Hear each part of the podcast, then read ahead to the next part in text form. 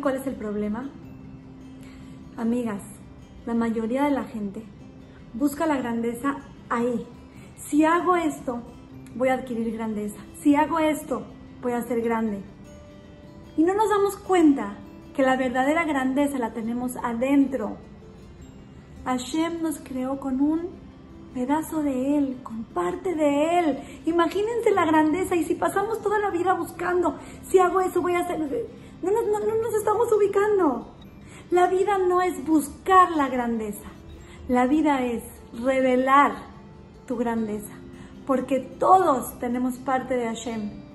Y eso nos hace grande. Lo que tenemos que hacer es dejar esa luz y esa grandeza brillar dentro de nosotros y poder así alumbrar a los demás.